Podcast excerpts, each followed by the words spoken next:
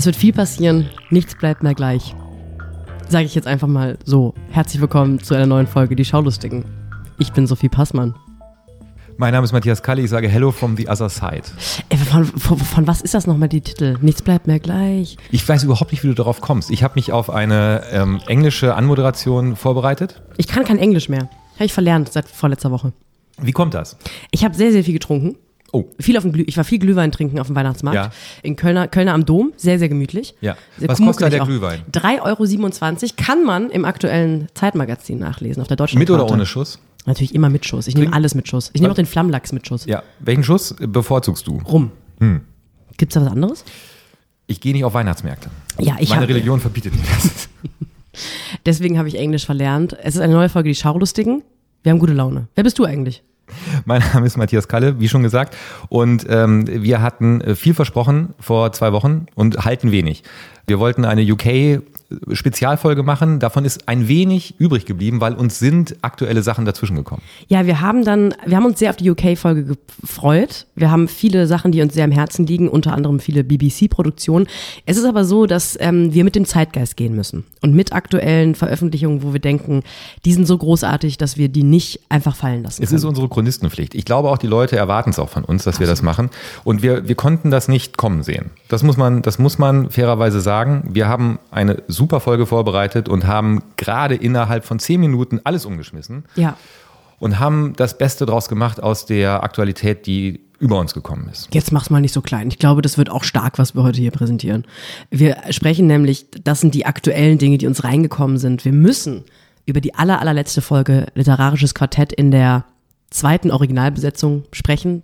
Denn dieses, dieses literarische Quartett war das letzte unter Moderation von Uwe Weidermann. Uwe Weidermann, wie die Redaktion von Gottschalk liest, ihn nennt, wenn Sie das gesehen haben, die Bauchbinde Uwe Weidermann. Volker. Er, der Mann heißt Volker Weidermann. Und Christine Westermann hört auch auf. Deswegen haben wir uns das nochmal aus Nostalgie vielleicht und auch ein bisschen Literaturverliebtheit angeschaut. Unsere Hörerinnen und Hörer wissen, diesen Podcast gibt es nur wegen dem literarischen Quartett. Ja. Unsere Liebe zum Fernsehen besteht ausschließlich aus dem Schauen des literarischen Quartetts. Wir haben uns an ihm abgearbeitet. Die letzte Folge, wir reden gleich drüber. Und wir reden über eine, einen Film, der auf Netflix gerade erschienen ist. Und unabhängig voneinander haben wir das gleiche gedacht, nachdem wir ihn direkt am ersten Erscheinungstag gesehen haben. Eigentlich müssen wir den reinschieben. Nämlich Marriage Story. Ja, für mich als Ostwestfale nicht auszusprechen. Ma Marriage, Sto Marriage Story. Hochzeitsgeschichte. Hochzeitsgeschichte. Mit dem phänomenalen Adam Driver und der ebenso phänomenalen äh, Scarlett Johansson. Und wir, wir haben uns dann geschrieben und gesagt, wir müssen drüber sprechen, wir, egal wie wichtig UK ist, dieser Film ist ganz, ganz fantastisch und die Nominierungen vom Golden Globe haben uns ja auch recht gegeben, denn er ist der meistnominierteste Film für den Golden Globes dieses Jahr. Sechs Nominierungen, unter anderem Adam Driver und Scarlett Johansson. Wir reden gleich darüber. Aber zunächst tatsächlich die aller, allerletzte Folge des literarischen Quartetts, die am Nikolaustag, am 6. Dezember, pünktlich um 23 Uhr 8 über die, über, im ZDF äh, ausgestrahlt wurde, nach der Power Comedy Show Heute Show? Heute Show? Heute Show, heute Show. Und das erste, was mir aufgefallen ist, und das war auch denn das einzig Negative, was ich habe, Wie wird, Moment, Moment, Moment. Wir Ja. reden über das literarische ja, Quartett? Ja, ja. Das einzig Negative, was ich benennen kann, war, dass Volker Weidermann und Thea Dorn den gleichen Anzug getragen haben. Vielleicht haben die denselben Herrenausstatter. Er war in so einem, ich weiß nicht, ob Taubenblau das Richtige ist, er- in so einem etwas kräftigeren Blauton. Das hat mich etwas verwirrt. Wobei trägt sie ja doch nicht immer diesen Nadelstreifenanzug? Nein, sie hatte Ah. tatsächlich einen kräftig blauen Anzug an und sie sahen ähnlich aus. Und äh, das war aber dann auch schon von meiner Seite tatsächlich das Einzige, was mir negativ aufgefallen ist. Ansonsten, ich kann das nachher wirklich noch begründen, ansonsten war es das beste literarische Quartett in years. Das ist natürlich jetzt eigentlich so ein ganz blöder Filmkritik-Move, den wir hier machen, weil ich sehe das genauso wie du bei einer Sache, die dann abgesetzt wird oder zumindest erneuert wird, beim letzten Mal dann nochmal zu sagen, ach ja, es war schon ganz schön toll. Ja. Zu Gast war Matthias Brandt. Ja. Matthias Brandt fand ich so ein bisschen tranig zwischendurch, um ehrlich zu sein. Ich weiß gar nicht, ob der äh, einfach seine ernsthafte Literaturkritik-Hose anhatte Ja. und nicht so viel albern sein wollte. Aber wenn ich an andere Schauspieler denke, die zu Gast waren, Uli Mattes zum Beispiel, der hat einfach damit ein bisschen mehr Werf reingebracht. Ja, das, das stimmt. Ich hatte, allerdings fand ich es dann schon wieder gut gespielt von Brandt. Total, total. Dass er so dachte, ich, Method Acting mäßig fühle ich mich in einen Literaturkritiker rein, setze mich dahin und äh, spiele ihn. Und Ja. er hat es gut gespielt. Er hat es irgendwie ganz gut gespielt. Es passte auch äh, in, die, in die Rollenverteilung dieser vier. Also deshalb hat es mir, glaube ich, auch so gut gefallen, weil es gab unterschiedlichste Rollen, die die vier auf der Bühne gespielt haben. Und das, die Bälle, die sie sich zugespielt haben, haben diesmal äh, meines Erachtens tatsächlich irgendwie funktioniert. Ich klammer Theodoren mal aus. Wir haben genug über Theodoren gesprochen. Aber zum Beispiel ist mir aufgefallen, dass äh, Volker Weidermann in seiner letzten literarischen Quartettfolge komplett ohne Karteikarten moderiert hat. Und er, es gab nichts, wo er sich festgehalten hat und er wirkte wie befreit. Ich habe ihn noch nie so gut gesehen. Und es war leider sein letztes literarisches Quartett. Und er hat sich im Prinzip frei gesprochen am Freitag. Westermann wirkte auch irgendwie befreiter. Es gab zum Beispiel den, äh, finde ich, ganz fantastischen Schlagabtausch zwischen den beiden. Weidermann wollte zu äh, äh, Westermann übermoderieren und sagt, ich wollte elegant überleiten. Westermann sagt, versuch's nochmal. Er sagt, besser wird's nicht. Und das ist diese Art von niedlicher Leichtigkeit, die ich sehr, sehr gerne gehört habe an dem Abend. Und ich finde, wir sollten uns gegenseitig auf die Schulter klopfen. Ich komme mal kurz rüber und klopfe dir auf die Schulter. Aua. Au, du hast doch eine Handballverletzung Au, ne, von früher. Ja, ich darf ja nicht mehr schwer heben. Ähm, denn wir haben in unserer Frankfurter Buchmesse Special Power Folge ja äh, The Great Plätzinger als Gast da gehabt mit seiner Biografie über The Great Nowitzki. Und dieses Buch war auch eines von vier Büchern, das Thema war im literarischen Quartett. Genau, und Thomas saß in der ersten Reihe. Was ich Das ist- Power-Move ja. finde, als Autor, der besprochen wird, sich wirklich in die erste Reihe zu setzen. Neben ihm saß sogar sein Lektor Ja, vom Verlag. genau. Finde ich großartig. Und du hast es wahrscheinlich natürlich auch erkannt, Thomas Plätzinger, den man ansonsten immer nur mit einem, mit einem Hoodie sieht, hatte einen Anzug an. Ja. Und weißt du, warum er einen Anzug anhatte? Er kam vom Bundespräsidenten. Er kam wirklich vom Bundespräsidenten, weil nämlich einige Stunden zuvor Dirk Nowitzki das Bundesverdienstkreuz verliehen bekommen hat. Oh. Und zwar an dem gleichen Tag, als auch ähm, der Maus, äh, der Maus, die Maus und der Elefant das Bundesverdienstkreuz bekommen haben. Für mich sind das auch, das, sind das die drei Säulen der Bundesrepublik Deutschland. Dirk Nowitzki, Der Maus und der Elefant. Der, der Maus und die Elefant. Und deshalb äh, kam, kam Thomas im Anzug und setzte sich in der ersten Reihe. Und natürlich, als es um das Buch ging, haben sie kurz auch mal äh, Thomas eingeblendet. Und er wirkte sehr interessiert. Nicht nur das, äh, es ist auch so, dass der Kameraanschnitt, wenn er auf äh, Volker Weidermann war, immer, es ist ja in diesem verspiegelten Saal vom, wo ist das, im Deutschen Theater? Im Schauspiel, Äh, äh, Berliner Ensemble. Berliner Ensemble, das ist ja so ein, ein verglast, ein verspiegelter Saal. Und immer wenn Weidermann ein, angeschnitten war von der Kamera, sah man sogar das Spiegelbild von Plätzi. Ja, Plätzi Plätzinger. Plätzi Plätzinger, wie wir nennen dürfen, nach der Frankfurter Buchmesse. Das fand ich sehr lustig. Und ich, ich weiß nicht, ob ich es einen guten Move finde, sich in die erste Reihe zu setzen. Ich finde es auf jeden Fall ein Power-Move. Mir hat das gut gefallen und, und er hatte das große Glück, dass sein Buch The Great Nowitzki von Christine Westermann vorgestellt wurde und Christine Westermann im Prinzip alles richtig gesagt hat, was wir auch so oft gehört haben. Sie hat gesagt, sie hat von Basketball keine Ahnung, sie kannte Dirk Nowitzki rudimentär und sie erzählte, dass sie gleich beim Epilog, als es um das letzte Heimspiel von Dirk Nowitzki ging, schon geweint hat.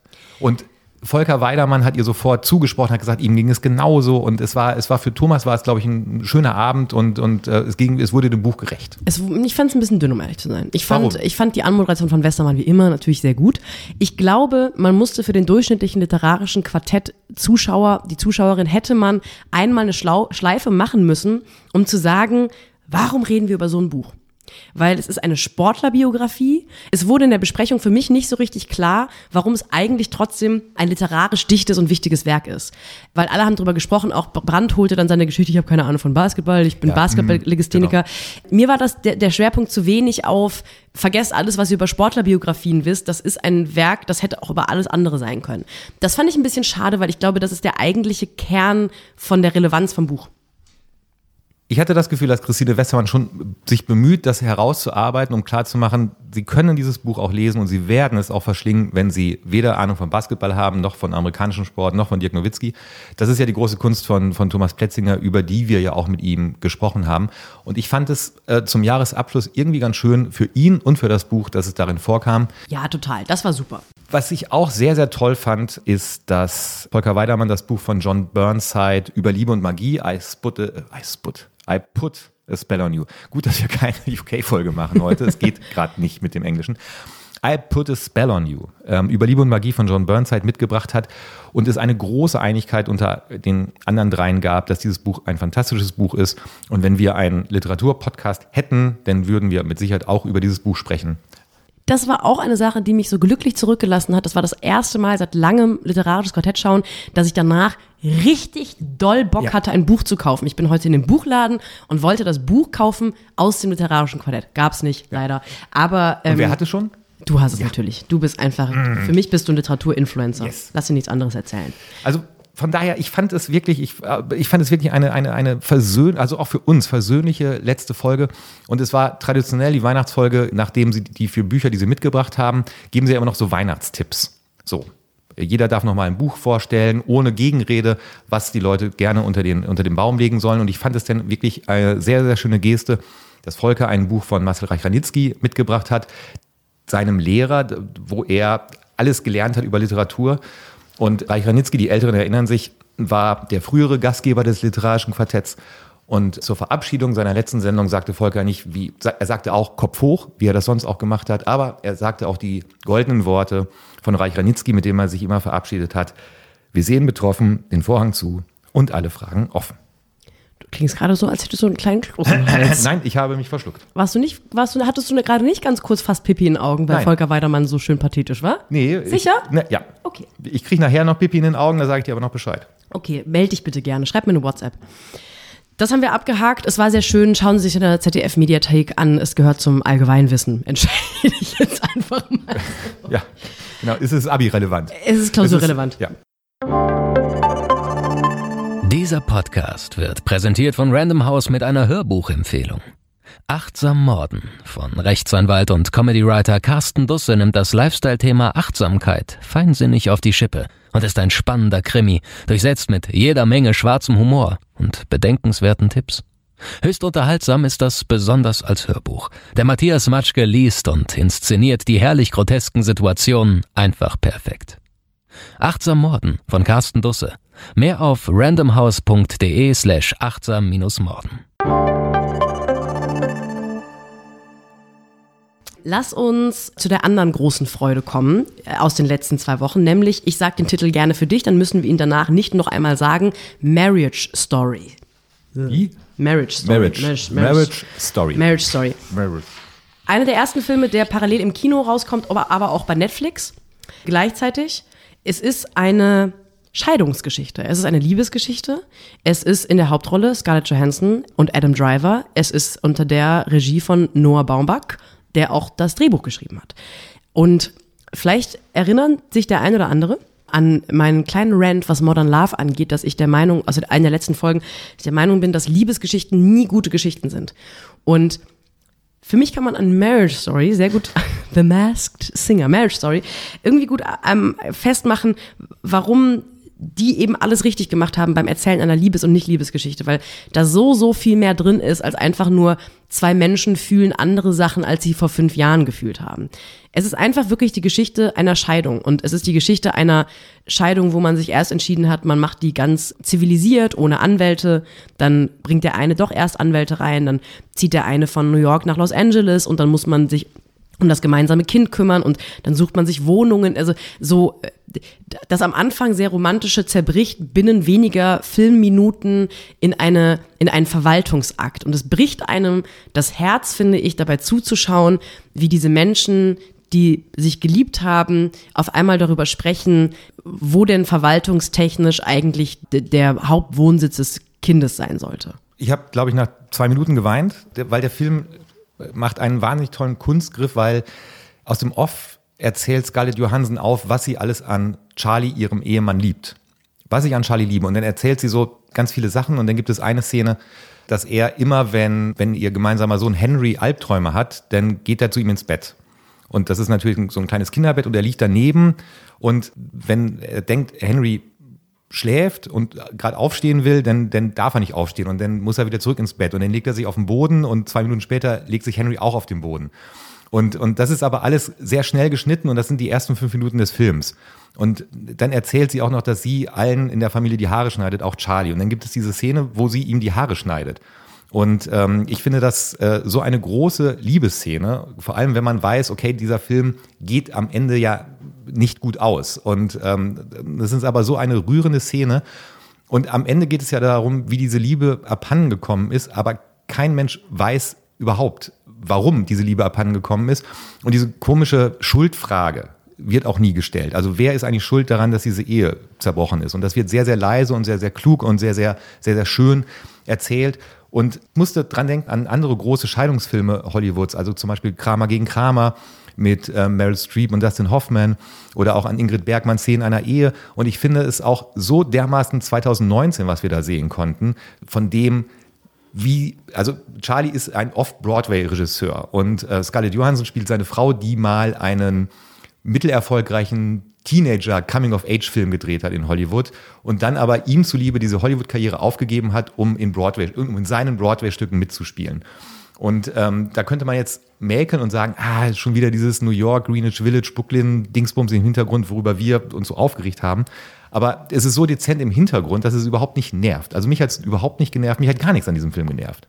Ich habe ähm, genau diese erste Einstellung, wo beide äh, so aus dem Off erstmal erzählen, was sie am anderen lieben, enttäuscht ja so ein bisschen mich als Zuschauerin, weil ich denke, ich kriege die ganze Liebesgeschichte von Anfang an erzählt. Aber eigentlich steigen sie schon ein, ein als klar ist, sie wollen sich scheiden lassen. Und es gibt in dieser in dieser Off-Geschichte, wo sie erzählt, was sie über, an ihm so liebt, einen von vielen großartigen, lustigen, irgendwie auch traurigen Sätzen. Sie sagt nämlich, he is a good dresser, he never looks embarrassing, which is hard for a man. Und das ist so lustig und ich finde, dieses Drehbuch ist auch einfach so wahnsinnig gut.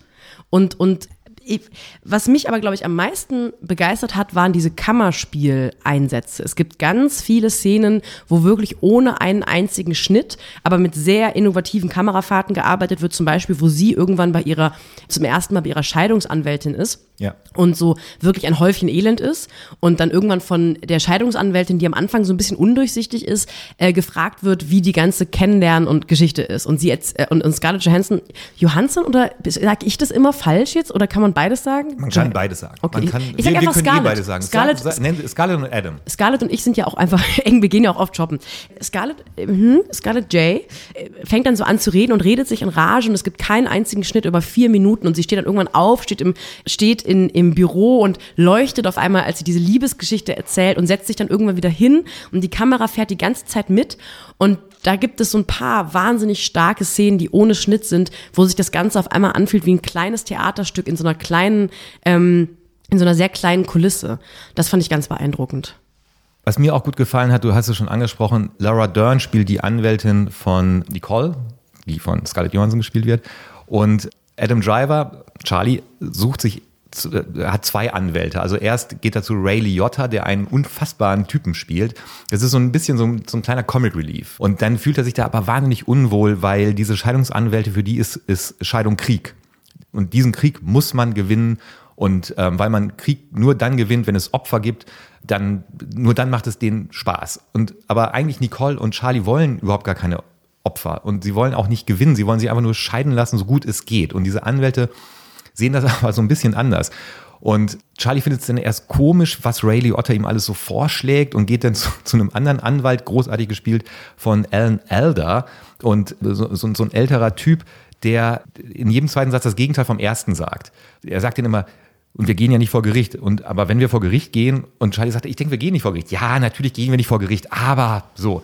Und äh, am Ende äh, landet er dann doch wieder bei Ray Liotta und Ray Liotta und Laura Dern liefern sich dann in dieser ersten Anhörung einen wahnsinnig klugen, schlauen, lustigen und traurigen Schlagabtausch. Ich weiß gar nicht, ob, ob dieses von uns so oft verlächelte Genre der Dramedy oder der Whatever, ob das hier greift. Es ist einfach nur ein wahnsinnig guter Film, in dem man ein paar Mal lachen kann, ein paar Mal weinen kann, aber wo man vor allem immer wieder fasziniert ist über das Spiel von Adam Driver und Scarlett Johansson. Und die Anwältin ist auch für mich eine wahnsinnig spannende Figur, weil sie in den ersten Minuten hat man, sieht man sie und denkt, wir wissen jetzt, wie der Film ist mit ihr, weil sie wirkt wie so eine unerträgliche Los Angeles, ja. ähm, ich lasse mir alles überall bleachen und äh, bin einfach eine unglaubliche Zicke Figur. Und aber sie wird mit jeder Szene wärmer und irgendwann hält sie einen so großartigen feministischen Monolog und redet darüber, ähm, warum sie als Mutter sich in dem Interview, wo es um die ähm, um das Sorgerecht für das Kind, warum sie nicht so reden darf, wie der Vater reden darf. Und dann sagt sie so, Mütter müssen immer mehr machen und geht dann auf die biblische Geschichte und sagt, Gott war der Vater und, und Gott ist nicht mal aufgetaucht. Ja. Und da merkt man, diese Figur hat einen so an der Nase rumgeführt, wenn man als blöder Zuschauer dachte, ich weiß doch, wie es, wie die ist. Und sie ist halt überhaupt nicht so. Ja.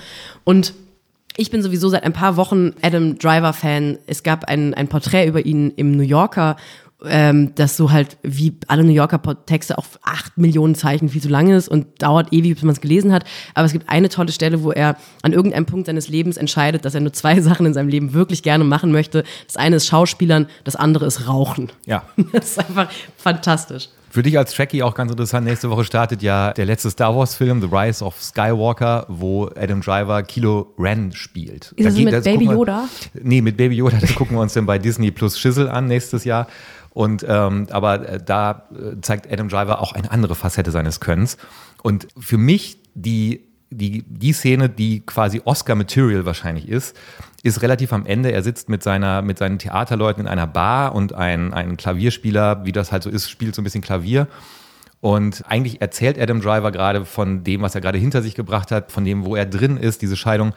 Und dann äh, spielt dieser Klavierspieler die ersten Takte von Being Alive, einem Broadway-Standard. Und Adam Driver steht so auf und geht zum Mikro und stellt erstmal umständlich dieses Mikro ein und dann singt er Being Alive in einer unfassbaren Version, die wir aus rechtlichen Gründen nicht spielen können. Aber wir haben. Matthias singt. Ja, es ist leider Englisch, deshalb geht das nicht. Aber wir haben, weil es ein Broadway-Standard ist, Being Alive, eine, die Version von Barbara Streisand. Und die hört sich so an.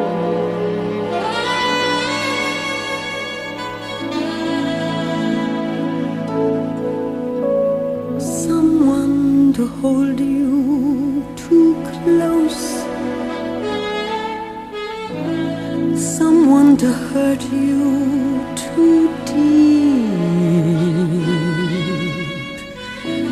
Someone to sit in your chair and ruin your sleep and make you aware of being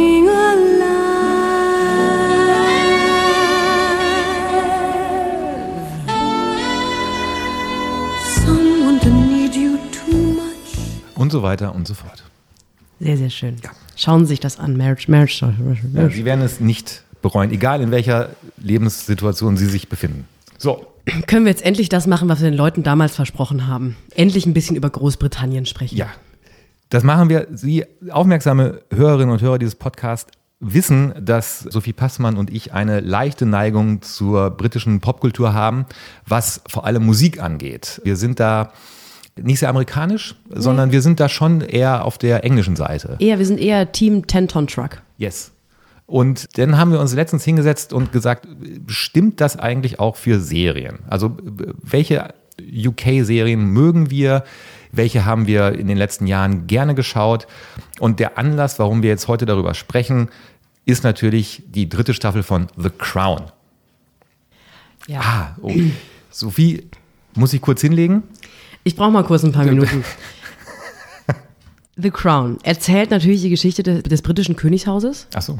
Für mich, ehrlich gesagt, eine erste verpasste Chance der Macher von The Crown ist, dass sie als Titelmusik nicht You Should See Me in a Crown von Billie Eilish genommen haben.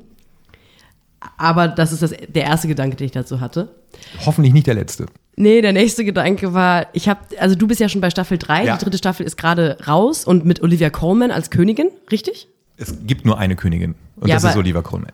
Also Ja, aber was sie Overall. spielt, genau. Sie spielt die Königin, weil, weil die Macher von The Crown haben sich gesagt, wir müssen quasi, wir, wir schminken nicht auf alt oder auf jung, sondern wir nehmen für jeden Lebensabschnitt der Queen eine andere Schauspielerin. Mhm. Und deshalb wird in den ersten beiden Staffeln war es Claire Foy, jetzt ist es für Staffel 3 und 4 Oliver Coleman und für Staffel 5 und 6, da habe ich jetzt den Namen vergessen. Mensch. Gibt's aber schon, wurde schon bekannt gegeben. Ich bin noch nicht, deswegen frage ich so fragend. Ich habe die dritte Staffel leider noch nicht geschafft. Ich habe letzte Woche frohen Mutes mit der ersten Staffel angefangen und dachte, so Matthias irrt sich ja nicht. Und ich habe, wir haben ja einen ähnlichen Geschmack. Ich saß nach der zweiten Folge der ersten Staffel da und dachte, das kann doch nicht der Ernst der Leute sein, dass das eine Serie ist, die man gucken soll. In der ersten Folge wird nur gehustet. Es wird die ganze Zeit gehustet. Das Drehbuch besteht zur Es wird Hälfte. viel geraucht, Zur Hälfte besteht aus Husten. Ich kann alten Männern beim blutigen, schleimigen Husten zuschauen. Dann frage ich mich auch die ganze Zeit, wie kann das die teuerste Netflix-Serie der- im Moment existierend sein? Weil so teuer können doch Airbnbs irgendwo im britischen Land nicht sein. Die haben den ganzen Buckingham Palace originalgetreu nachgebaut. In Ja. Hätte man bestimmt auch, hätte man auch schon digital lösen können. Oh, digital, schönes Stichwort. Ich glaube, in der zweiten Folge macht dann äh, die Queen, die zukünftige Queen, mit äh, ihrem noch nicht, also doch mit ihrem schon Mann, einen Ausflug nach Afrika, Afrika, ja. Ausflug nach Afrika, wo eine dramatisch lächerlich schlecht animierte Giraffe zu sehen ist, wo ich wirklich dachte, hätte er vielleicht mal ein bisschen weniger Geld in den Buckingham Palace investiert und ein bisschen mehr Geld in Leute, die Giraffen animieren können. Und ich frage mich auch, warum will man 2019 Leuten dabei zusehen, wie sie einfach bei allem Hilfe bekommen? Der Film ist, die Serie ist auch einfach viel weiße Menschen, die bei jedem Handgriff im Alltag sieben Leute haben, die ihnen bei allem helfen. Und ich bin wirklich in der vierten Folge ausgestiegen, weil es zog sich. Ich, für mich persönlich zog es sich. Ich möchte über die dritte Staffel reden, weil ich mich an die ersten beiden auch kaum erinnern kann. Bei der dritten Staffel ist es so, ich, also ich spreche da jetzt mal für Sophie mit. Äh, Wir, wir halten beide Olivia Colman für eine großartige Schauspielerin. Der Name wird auch noch in dieser Sendung ein paar Mal auftauchen.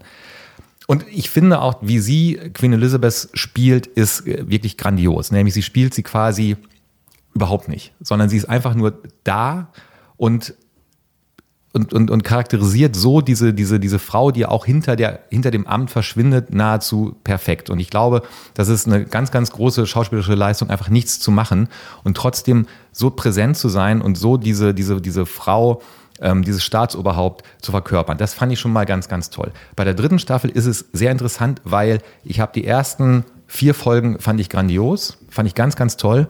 Und dann kippte es ins sehr, sehr seltsame und ins Melodramatische. Und das liegt, ich glaube, es liegt am Auftritt von Prinz Charles.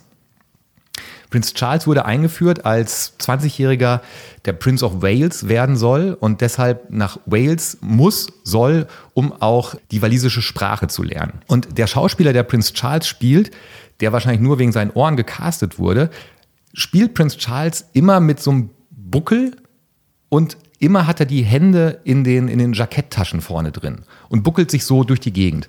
Und äh, er, er geht einem mit, der, mit dem ersten Auftritt auf die Nerven. Und das ganze Drama ist schon angelegt und wird angedeutet, dass es irgendwann zu einer furchtbaren äh, äh, Tragödie kommt, weil er die Frau heiraten muss, die er nicht liebt und die Frau, die er liebt, heiratet jemand anderen und so weiter und so fort. Und weil man diese, nahe, diese nahende Tragödie ahnt und weil die auch immer so angerissen wird, will man das eigentlich überhaupt nicht sehen. Wen ich zum Beispiel dauernd sehen will, und da war auch der Schauspielerwechsel total richtig, Matt Smith spielt Prinz Philip in den ersten beiden Staffeln. Und du sagtest vollkommen zu Recht im Vorgespräch zu mir, dass dieser Mann überhaupt Schauspieler ist, ist eine Frechheit. Er wurde aber ersetzt durch Tobias Mansis. Ich meinte das, äh, Entschuldigung, ich meinte das, weil er nicht so schön aussieht. Nicht, weil er kein guter Schauspieler ist, das weiß ich gar nicht so. Ich finde, er ist, Entschuldigung. Aber Ich finde, Briten haben so einen Hang zu so Gesichtern, Ja. die so, auch Benedict Cumberbatch zum Beispiel, auch kein klasse schöner Mann. Sollte eigentlich kein Schauspieler sein. Pardon. der Name sagt mir nichts. Aber äh, Tobias Mansis, der Prinz Philip in der dritten Staffel spielt, also äh, den Prinz Philip in, den, in seinen 50er Jahren zum Beispiel, der hat so einen Signature-Move äh, für Prinz Philip. Und zwar, immer wenn er irgendwo lang geht, streicht er sich kurz mit der flachen Hand über den Hinterkopf, die Haare vom Hinterkopf so glatt. Und das ist, mehr braucht es nicht. Und dann hat er Prinz Philip im Prinzip verkörpert. Und das finde ich, finde ich sehr, sehr toll. Und der spielt neben Olivia Colman sehr, sehr gut. Es könnte ja schnell sein, dass Olivia Colman als Queen jemand wie Prinz Philip und Tobias Mansis an die Wand spielt. Tut sie nicht. Finde ich ganz, ganz toll. Also von daher, ich kann total verstehen, dass du nach der vierten Folge erste Staffel aussteigst. Ich glaube aber, dass es in der dritten Staffel Folgen gibt, die dich begeistern könnten. Lady Di stirbt. Aber erst in Staffel 5, nehme ich mal an. So. Aber das ist ja auch so interessant, ne? Weil Die, ähm, ähm, die Macher haben jetzt schon bekannt gegeben, wer zum Beispiel Margaret Thatcher spielen wird in der vierten Staffel, nämlich äh, Gillian Anderson. Kenne ich nicht. Gillian Anderson war bei Akte X und äh, spielt in der großartigen britischen Serie The Fall. Ah, ja, ja, ja. Mhm. Und ist die Frau von Peter Morgan, der die Drehbücher geschrieben hat. Ach so, genau. Ja, ah, ja. da, mhm. da, schließt sich, da schließt sich halt der Kreis. Ich, äh, wo du gerade Margaret Thatcher sagst, ich hatte auch so ein paar Probleme, ehrlich gesagt, äh, mit Winston Churchill in der ersten Staffel, weil diese Serie behauptet ja eigentlich ein Biopic zu sein. Und eine, man hat die Illusion von, das ist eine historische Verfilmung. Und dafür ist es mir an vielen Stellen tatsächlich, ich habe oft an so eine schön geschriebene Journalistenreportage gedacht, wo Leute behaupten zu wissen, wo der Nebel an welchen Tagen liegt, auf welchen Häusern, weil das macht diese Serie auch oft. Diese Serie behauptet, die Geschichte des britischen Könighauses, Könighauses zu erzählen. Und ich finde, dann müsste sie eigentlich an vielen Stellen langweiliger sein, was keinen Sinn ergibt für eine Serie, oder sie müsste halt absichtlich fiktionalisierter zu sein. Aber zu behaupten, zu wissen, dass Winston Churchill so und so war äh, und in diesen Situationen das und das gemacht hat, da hatte ich so ein paar Bauchschmerzen, um ehrlich zu sein. Bin sehr gespannt, wie sie das mit Margaret Thatcher lösen. Ich möchte einmal kurz noch Werbung für diese, für diese dritte Staffel machen. Es gibt nämlich in Folge 3, die heißt Aberfan. Und Aberfan ist ein, ist ein Dorf, ich glaube in Wales, wo ein furchtbares Unglück passiert. Da wird so äh, Kohle abgeschürft, diese Mine bricht zusammen und begräbt eine, eine Grundschule unter sich. Und ähm, über 100 Menschen sterben, da, äh, vor allem Kinder. Und der damalige Premierminister Wilson äh, fährt sofort zu diesem Unglücksort hin und, und, und bittet kurz danach die Queen dahin zu fahren, um sich das anzuschauen, um ein, um ein Zeichen zu setzen. Und Olivia Coleman steht regungslos vor ihm und sagt, die Krone tut das nicht. Es bricht einem das Herz, wenn man das sieht. Und dann fährt aber Prinz Philipp hin. Und Prinz Philipp ist bei dieser, ja, man, es gibt kein anderes Wort dafür, bei dieser Massenbeerdigung dabei. Und das ganze Dorf singt ein Choral. Und Prinz Philipp kommt zurück und erzählt das äh, seiner Frau und, und äh, sie sagt, hast du geweint? Und es klang, es, es klingt so anklagend. Also so, so, wenn du geweint hast, dann bist du ein schlechter Mensch. Und Prinz Philipp sagte nur, es gibt keinen Menschen, der da nicht geweint hätte.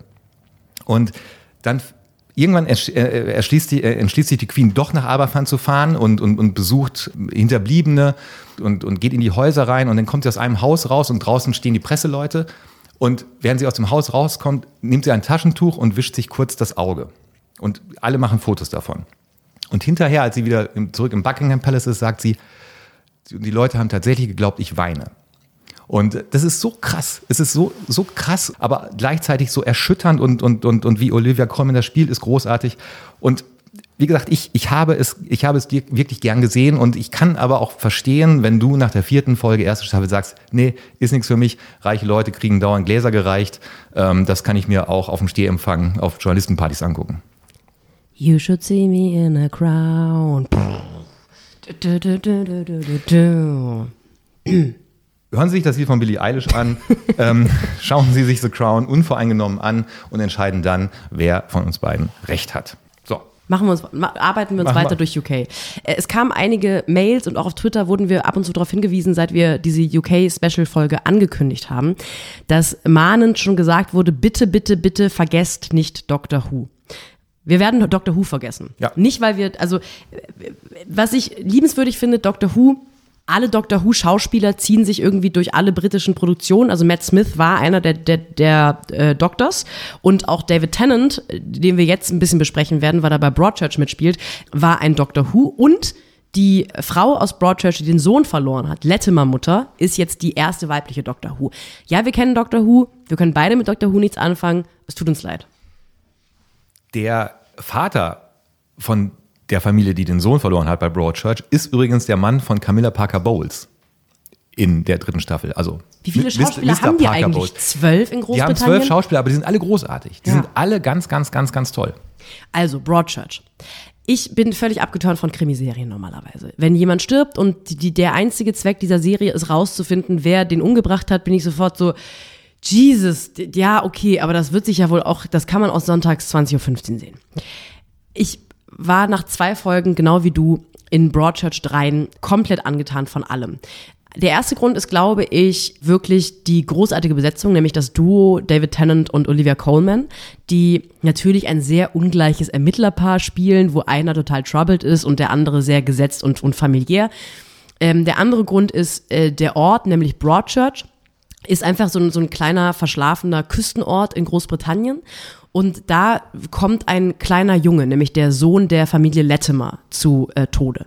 Und das andere, was ich auch großartig gemacht finde, ist, dass dieser Ort so klein ist, dass es einfach ganz viele familiäre Verstrickungen gibt. Also natürlich ist die Kommissarin Olivia Coleman in der Rolle irgendwie befreundet oder die, der Sohn von ihr ist befreundet mit dem verstorbenen Jungen und so weiter. Das gibt dem Ganzen, finde ich, mehr Wichtigkeit. Außerdem schaffen sie das über die ganze Staffel so weiter Verstrickungen aufzurollen, dass man eigentlich bei jedem, in jeder Folge überzeugt ist, jetzt endlich zu wissen, wer ihn umgebracht hat und schlauer zu sein als das Drehbuch. Und trotzdem nimmt es immer wieder so Wendungen, dass man doch reingelegt wird. Und dazu kommt, dass ich David Tennant eigentlich dabei zuschauen könnte, wie er Frauen in Berlin Mitte die Augenbrauen zupft und ich würde gerne zuschauen. Ich bin weit davon entfernt, dir in irgendeiner Art und Weise zu widersprechen. Es, es gab insgesamt drei Staffeln von Broadchurch und es ist ein klassisches Whodunit, was erzählt wird. Du hast vollkommen recht, eigentlich interessiert es uns nicht so sehr, aber das hat uns aufgrund der schauspielerischen Leistung, aufgrund der Kulisse und aufgrund der fantastischen Drehbücher sehr, sehr, sehr interessiert. Und vielleicht noch kleiner Funfact, in der dritten Staffel taucht auch in einer sehr kleinen Rolle Phoebe Waller-Bridge auf. Also um da auch nochmal ähm, diese, es gibt nur zwölf Schauspieler in England, aber sie sind alle fantastisch, Ja. ähm, ähm, Sache zu erzählen. Und ich finde auch, also es gibt ja oft das Phänomen, dass nach der ersten Staffel, wo normalerweise glücklicherweise dann der Mord aufgelöst wurde und es so eine Art Relief gibt, so ein Moral-Relief, dass man in der zweiten und dann auch den folgenden Staffeln so ein bisschen abgeturnt ist, weil man sagt, es reicht jetzt auch, okay, da, hat, da wurde jemand umgebracht, schlimm, schlimm, schlimm, aber man möchte eigentlich nicht diesen Familien weiter beim Trauern zusehen. Sie schaffen es, sowohl die Geschichten der Trauernden, der Trauerfamilie weiter zu erzählen, ohne dass es langweilig wird, als auch neue Kriminalfälle zu erzählen. Und auch die Kommissare oder äh, sie und ihn, für die interessiert man sich weiter, obwohl, also David Tennant spielt einen unglücklich geschiedenen Typen mit gesundheitlichen Problemen. Wenn man das zusammenfasst, hätte man irgendwie jede, jeden dritten einfallslosen Krimi äh, so im Setting. Aber bei ihm ist es einfach wahnsinnig interessant. Und dazu kommt natürlich dieser geile schottische Akzent. Ja. Das ist deswegen, ich bin niemand, ich bin, möchte kein Sprachensnob sein, der sagt, schauen Sie auf jeden Fall immer im Original. Wenn Sie ab und zu Freude daran haben, Serien auch mal im Englischen zu schauen mit deutschen Untertiteln, wäre Broadchurch eine Serie, wo sie es anbietet, weil auch diese Freakigkeit von David Tennant durch diesen krass harten schottischen Akzent im Vergleich zu diesem wahnsinnig lieblichen britischen Akzent, den die anderen haben, äh, wird irgendwie herausgestellt und es ist, macht eine große Freude, ihm beim Sprechen zuzuhören. Das stimmt. Es gibt eine Legende, von der man nicht weiß, ob sie wahr ist oder falsch. Ähm, Ich möchte sie gerne glauben. Und zwar besagt es, dass ganz, ganz wenig Leute und die Schauspieler auf gar keinen Fall wussten, wer der Mörder ist. Also, dass, dass, es, dass seine Identität bis zum Schluss geheim gehalten wurde, damit man anders spielt. Problem war, dass Olivia Colman durch ein Versehen kurz vor Drehbeginn erfahren hat, wer der Mörder ist und das dann für sich behalten hat. Also David Tennant wusste es auch nicht. Und ich finde, wenn es stimmt, ist es eine tolle Idee, um- ja, um so, ein, um so ein Feuer aufrechtzuerhalten zwischen dem Cast. Dass auch jeder, der einen Verdächtigen spielt, während er spielt, nicht weiß, bin ich eigentlich der Mörder oder nicht, aber ich muss jetzt erstmal so spielen, als ob ich es nicht wäre. Und äh, das, das haben sie, glaube ich, für mich als Zuschauer hat das funktioniert, wenn die Legende denn stimmt. Ja, ich hat auch wirklich sehr gut funktioniert. Also ich war zumindest von den verschiedenen Plot-Twists sehr überrascht. Ich finde es auch ein interessantes, äh, eine interessante Idee, anders als bei deutschen Tatorten, wo man den Mörder einfach in der zweiten Szene in Großaufnahme immer zeigt, wie er, wie er misstrauisch ins Handy schaut. Es ist meistens der bekannteste Theaterschauspieler, der für äh, den Tatort nominiert wurde, der dann der Mörder ist. Also, wie, wie oft war Uli Mattes eigentlich schon Mörder? Also, oder wenn Sie den Vorspann sehen, der, der Schauspieler, der an vierter Stelle genannt wird, im, äh, der ist der Mörder. Meistens steht auch Mörder drüber. Ja. In der Rolle des Mörders. Mörder. David Mörder. David Mörder. Ah, ja. schön. Britisches Fernsehen. Lass Ja. uns weitermachen. Ja, nein, ich, nein, nein, nein, nein, wir machen nicht weiter, weil, Ah. weil du, du hattest, du hattest, für dich ging so eine Second Story los Oh ja. ähm, in, der, in der dritten Staffel, weil in der dritten Staffel äh, lebt die Tochter von David Tennant, also vom Ermittler, zeitweise bei ihm. Und es gibt den normalen Tochter-Väter-Struggle, den ich als äh, Vater kenne. Und es gibt irgendwann eine Szene, oder er merkt, irgendwie hat diese Pubertätskram am Laufen und er ahnt, dass Jungs nicht cool zu ihr sind. Also eher so, so eine, so eine, so eine sanfter Beginn von präpubertärem sexuellen Belästigen am, auf dem Schulhof. Und irgendwann ähm, trifft er vier von diesen Jungs auf der Straße und steigt aus seinem Auto aus und die, das Mädchen sitzt auf dem Beifahrersitz und macht dieses, oh Papa, mega peinlich. Und geht zu denen hin und hält einen einminütigen Monolog und, und schreit diese Jungs an, beziehungsweise es ist kein Schreien, es ist so ein, es ist so ein eindrückliches Vätergerede. So, ihr hört mir jetzt ganz genau zu. Und äh, sagt ihnen sehr eindrücklich, wenn ihr meine Tochter auch nur noch einmal anschaut, dann habt ihr ein ganz großes Problem, weil ich bin Polizist und ich bin hier am Ort der Polizist und ihr wisst hoffentlich, was es bedeutet. Und mir hat diese Szene ich habe so Rotz und Wasser geheult, weil ich habe so einen Softspot für Väter-Szenen, weil ich das äh, eine unterschätzte äh, Figur oft finde. Und das ist der Grund, warum ich dir meine hauseigene Rubrik äh, Kalles Top 3 schenke. Sehr großzügig von dir. Und deshalb kriegst du jetzt eine äh, Passi Top 3 der schönsten Väterszenen mit Tusch. Tusch? Sag mal nicht Tusch? Trommelwirbel. Stark. So, Danke. bitte. Auf Platz drei halten Sie sich fest, fangen Sie nicht laut an zu lachen. Fleabag. Äh, zweite Staffel, erste Episode. Fleabag und die ganze Familie sind beim Abendessen, weil die Verlobung von Fleabags Vater und der ähm, Stiefmutter bekannt gegeben wird. Und eine wahnsinnig großartige Szene ist, wie Fleabags Vater versucht, eine Rede zu halten und in dieser gesamten Rede, die, glaube ich, eineinhalb Minuten dauert, nicht einen einzigen Satz zu Ende bringt, sondern einfach nur Hauptwörter stammelt. Und tatsächlich die Art und Weise, wie Fleabag und ihre Schwester Claire und auch alle anderen Beteiligten am Tisch ihn und sich gegenseitig anschauen, erklärt alles über die Familienkonstellation. Ist äh, keine rührende, sondern eine wahnsinnig lustige und, und handwerklich fein gemachte Väterszene. Auf Platz zwei ist, wir haben den Film kurz gestriffen in unserer Aaron Sorkin Spezialfolge Molly's Game. Mollys Game erzählt die Geschichte von einer, ähm, von Molly, die äh, ge äh, gesetzlich Probleme mit dem Gesetz bekommt, weil sie so halb illegale und manchmal sehr illegale Pokerspiele veranstaltet hat. Und ganz am Ende, als sie aus dem, aus dem Gerichtssaal raus ist oder in der Mittagspause davon, geht sie Eislaufen. Und auf einmal ist ihr Vater, gespielt von Kevin Costner, an dem Eis und sitzt an der Eisfläche und schaut zu und die beiden unterhalten sich und haben kein gutes Verhältnis. Ihr Vater ist ein, ein hochdekorierter Psychologe und, und äh, Psychotherapeut. Und die beiden setzen sich hin und reden über dieses Gerichtsverfahren und Kevin Costner sagt zu Molly, also ihr Vater sagt zu Molly, ich gebe dir jetzt drei Jahre Psychotherapie in drei Minuten. Im ersten Jahr reden wir nur über den Vater. Ich bin dein Problem. Und er rattert so diese ganzen großen Komplexe ihres Lebens durch und am Anfang hat sie so eine Anti-Haltung und ist so, ah, was soll das jetzt, wahnsinnig lächerlich. Und am Ende der drei Minuten heult sie Rotz und Wasser. Und das ist eine so tolle Szene, weil Kevin Costner diesem eher doch hm, okayen Film eine tolle Tiefe gibt und er Dialoge von Aaron Sorkin mit genau dem richtigen Pathos rüberbringen kann. Platz 1. Ich hoffe, einige ahnen es. Natürlich ist Platz 1 von den schönsten Väter-Szenen Das Leben ist schön. Roberto Benini ähm, hat die Geschichte erzählt von einem Mann, der mit seinem Sohn, also Guido und seinem äh, Sohn José, werden zu Zeiten des Nationalsozialismus von Deutschen, den Nazis, ihr wisst schon, den Leuten, von denen wir Sachen geerbt haben, ins KZ gebracht. Und der Vater Guido möchte seinem Sohn vermitteln, das ist alles ein großes Spiel. Und es gibt ja natürlich ganz viele rührende Väter-Söhne-Szenen, aber eigentlich für mich die eigentliche Vater-Sohn-Szene ist die aller, allerletzte Folge, äh, die allerletzte Szene, wo äh, Guido wird erschossen, das ist, glaube ich, bekannt, und der Sohn wird gerettet von den Alliierten. Und ganz am Ende gibt es einen Abspann, da steht, äh, dies ist meine Geschichte, dieses, die Geschichte der Opfer, dieses, äh, das Opfer, welches mein Vater erbracht hat, das war sein Geschenk an mich, wir haben das Spiel gewonnen.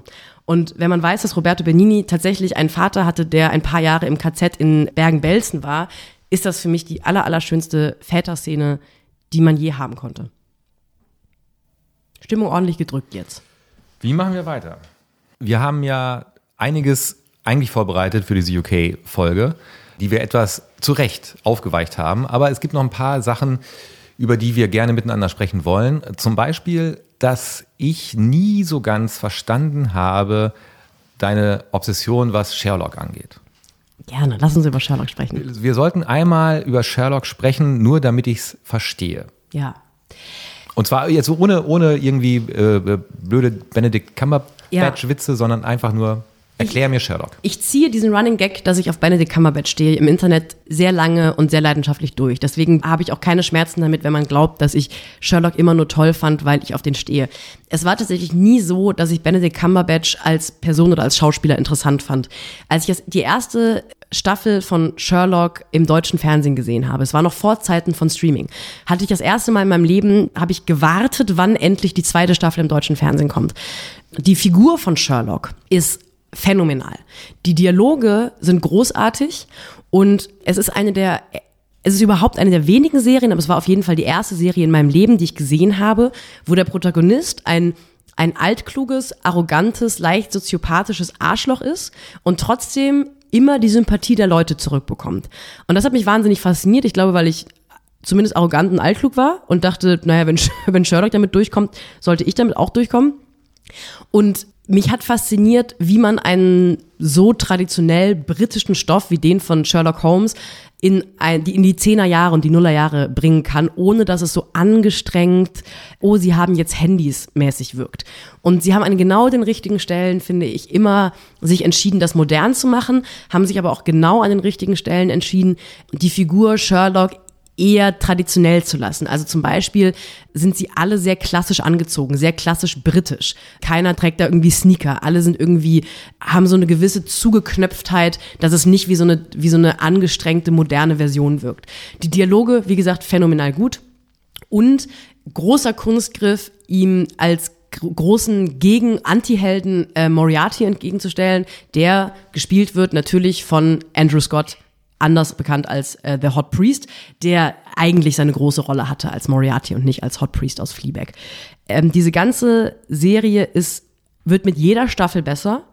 Große, große Kunst. Alle Beteiligten. Martin Freeman als äh, Watson ist auch eine so große Liebe zwischen den beiden, ähm, das perfekte Spiel zwischen Nähe und Distanz. Immer wenn man Sherlock hassen möchte, äh, kommt Watson und hasst ihn auch tatsächlich. Und der Zuschauer wird an die Hand genommen und darf immer die richtige Figur eine kurze Zeit hassen.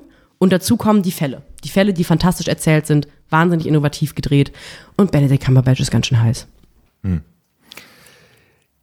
Ich nehme das hin. Hast du nie Sherlock gesehen? Doch, ich habe ich hab aus Ermangelung an anderen Sachen, ich, wie lange ist es her, glaube ich, acht, neun Jahre, als es dann irgendwie so, Sonntagabend in der ARD kam. Ich habe es mir angeschaut, weil es auch sehr, sehr gut besprochen wurde von Kolleginnen und Kollegen von uns. Aber es hat mich, es hat mich nie berührt. Es hat mich in keinster Weise berührt. Ich habe es geguckt und, und, und fand es irgendwie, ich fand es so gut gemacht, so handwerklich. Aber äh, ich bin damit, ich bin damit nicht warm geworden. Und ich kann dir aber auch gar nicht sagen, warum. Und ich bin auch weit davon entfernt, jetzt einen fünfminütigen Verriss äh, ins Mikro zu sprechen, weil das ist es auch nicht. Es, ist, es, es, lässt, mich, es lässt mich kalt, tatsächlich. Aber ich, wenn du darüber redest, finde ich es gut. Und ähm, ich glaube, das ist auch eine gute Serie, aber für mich ist das nichts. Aber das hatten wir ja oft. Wir haben ja oft, dass, dass Sachen auch objektiv gut sind, aber dass sie möglicherweise einen in einer falschen Stimmung treffen oder in einer falschen Lebenssituation oder keine Ahnung und dann, dann funktioniert es einfach nicht. Und so ging es mir tatsächlich, als ich mir die ersten Folgen der ersten Staffel von Sherlock dann angeschaut habe, die dann immer, ich weiß gar nicht, wie die ARD das damals gesendet hat, ob es wirklich nur jeden Sonntag kam oder alle drei Tage abends, ich weiß es gar nicht mehr. Und ich habe mir das angeschaut und dachte, ja, also immer noch besser als deutsches Fernsehen. Aber ja, aber ich, ich, ich verstehe dich. Ich verstehe dich, aber man kann ja jemand verstehen und sagen, für mich ist nichts. Ja. Ja, mhm. so. Okay. Ja.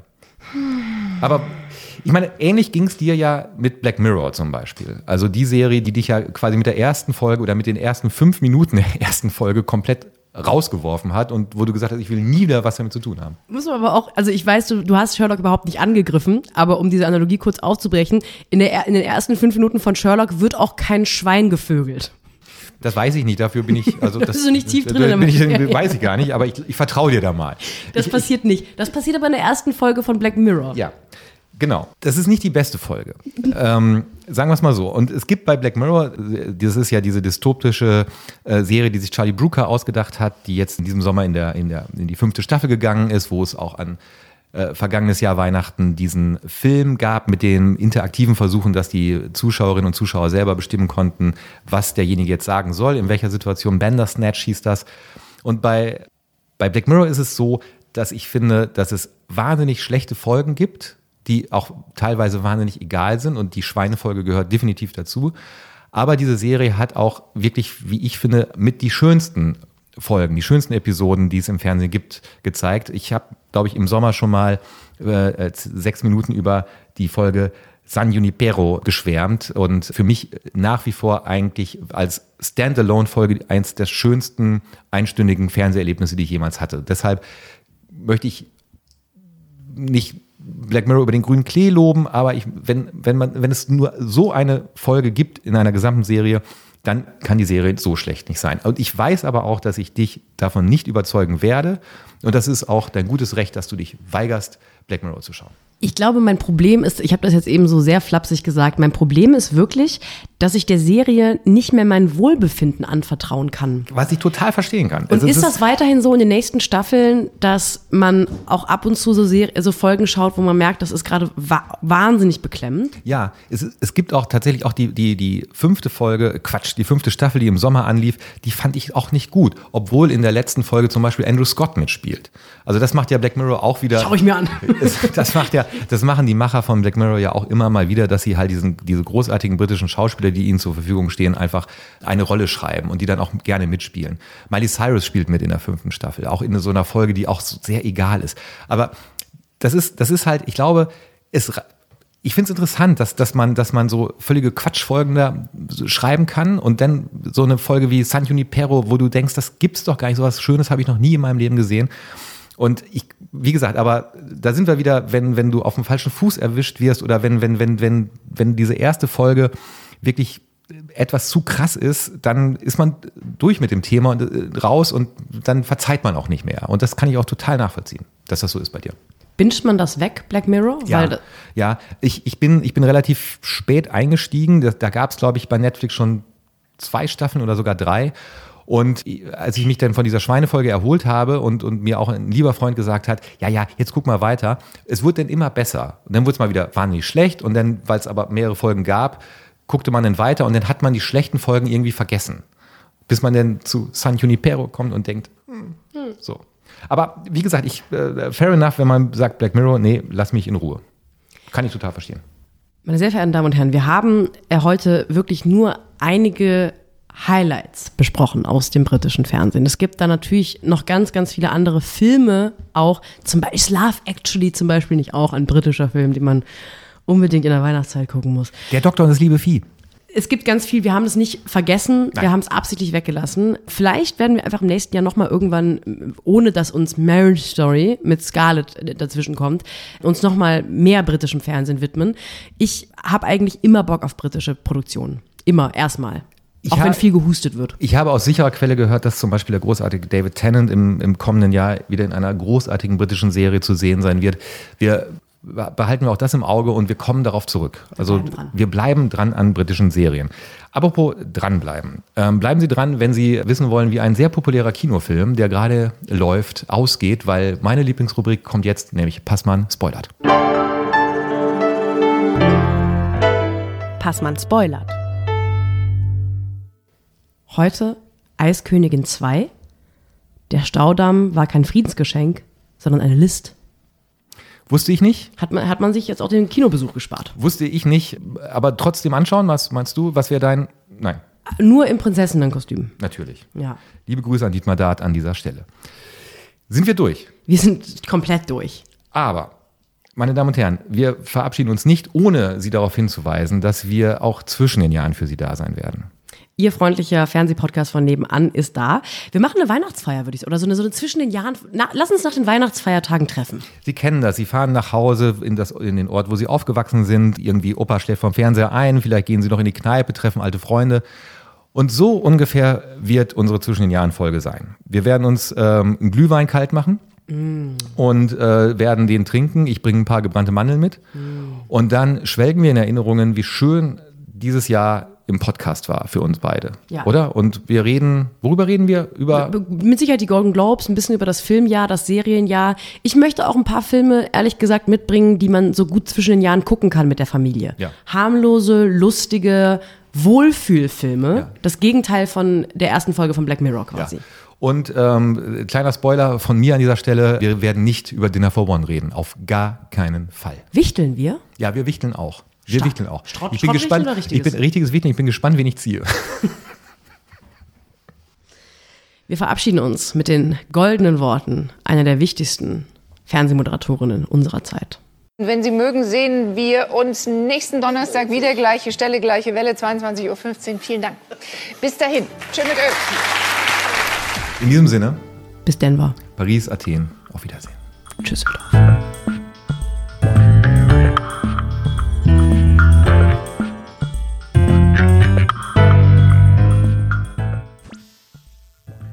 Du hast nie Sherlock zu Ende gesehen. Nein.